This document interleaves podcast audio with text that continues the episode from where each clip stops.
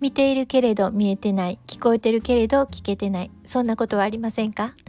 日々のささやかな気づきを月に一度のメルマガで配信しこちらではその朗読をしています。こんにちはリボンです。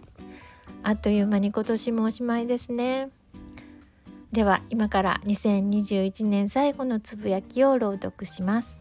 タイトルは器を育てる振る舞いとは？です。聞いてください。2021年も残りわずか。気ぜわしいながらも1年のけじめ。振り返りの時間を持って新年を迎えたい。そんな思いで年内最後のお便りを書いています。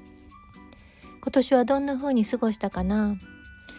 この時期私は決まって思い出すことがあります。それは私が尊敬する女性から教えていただいたことなのですが慌てる場面であればあるほどゆっくりした言動を心がけるということです。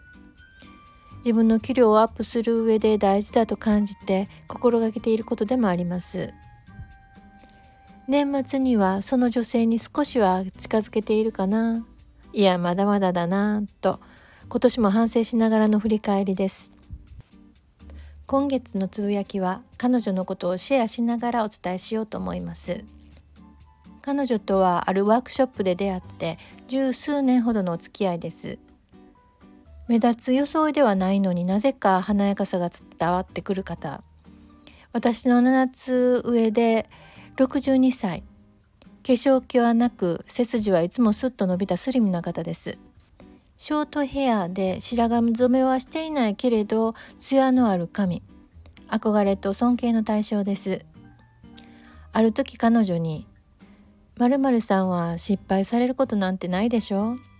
後悔とか無縁な感じ。と正直な感想を伝えたところ。そんなことないわ。どんくさいとこあるよ。でも若い頃と比べるとだいぶ減ったかな。と。こんな会話から始まって振る舞いを変えたことで失敗や後悔が少しは減ったという話をしてくれました。少しというのは謙遜で私からは完璧に等しい印象です。私がそう感じたのはトラブルが起こった時みんながあたふたしているのに彼女一人落ち着いていることが多かったからです。その影響なのか他の人の言動も少しずつ静まって事態を客観的に見れるようになるのです。彼女の態度について聞き出せた極意は冒頭でお伝えしたゆっくりした言動を心がけることでした。ちなみに彼女がこの極意を身につけたのは銀行員時代の上司がトラブルの時バタバタ動き口うるさく周囲を巻き込む割に事態は収集しなかったことが教訓になったそうです。さて本題に戻ります。人それぞれ後悔のポイントは違うでしょう。それでも共通していると思われる状態があります。それは時間がないお金がない心に余裕がない。こんな風に切羽詰まり、えー、とっさの対応を迫られた時などプレッシャーがかかった時の言動で後悔することが多いように思います。こんな時ゆっくりした言動を心がけるというのは当たり前の教えのようですがこれがなかなかできないのです。私が教えてもらったその言動というのが心の中で落ち着いてといくら唱えても効果がないということ。具体的には口に出す言葉も心の中の言葉もスローテンポで話す。吐く息を長くしてちょっとスローに動く。彼女から教わったのはこの2点です。その後私なりに解釈してみました。私自身元来慌て者です。でもこの話を聞いてから実践を心がけることで無駄な動きが少なくなったように思います。動きの速さや早口は個性のようで変えられないと思われがちですがそうでもないようです。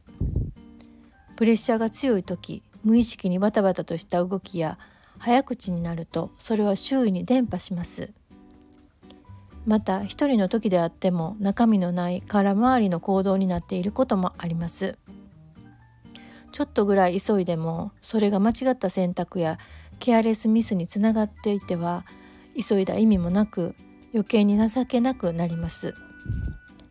そしてプレッシャーの時の言動こそその人の本性というか核の部分というか器のようなものが現れるようです。ことがうまくいっている時平成時にはわからないところですよね。こんな風にお伝えすると上辺だけ書いても仕方ない。という感想が聞こえてきそうですがそうでもないのです。それは振る舞いに精神がついてくるからです。バタバタと世話しない言動からゆっくりとエレガントな振る舞いへと意識することは余裕のない状態から少し離れプレッシャーの渦中にありながらも冷静な思考に近づけます。現代を生きる私たちは動画は自由に再生速度を変えることができポチったものは翌日に届き日々の変化は目まぐるし速さの中で生きることを余儀なくされています。そんな時代に生きる私たちだからこそこのゆっくりとエレガントな振る舞いは大切なのではないかと思います。身近な例ではパソコンの打ち方キーボードを叩くように音を立てて打つ人一方静かに軽やかに打つ人打てた文字数は変わらなかったりまた静かに打っている人の方がミスがなかったりするとちょっと笑えませんよね。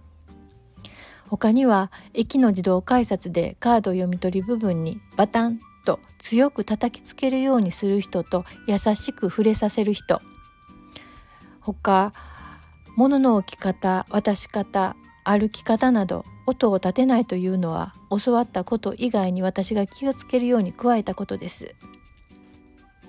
地味な心がけですが続けることでいざという時に発揮する威力は大きいかなと思います。今すぐ何かがガラッと変わるようなことじゃないけれど効果は確実に見えてきます。あなたは日頃のご自身を振り返ってどんな態度が目に浮かびますか？今月のつぶやきはこれで以上です。最後まで聞いていただいてありがとうございました。ではまた。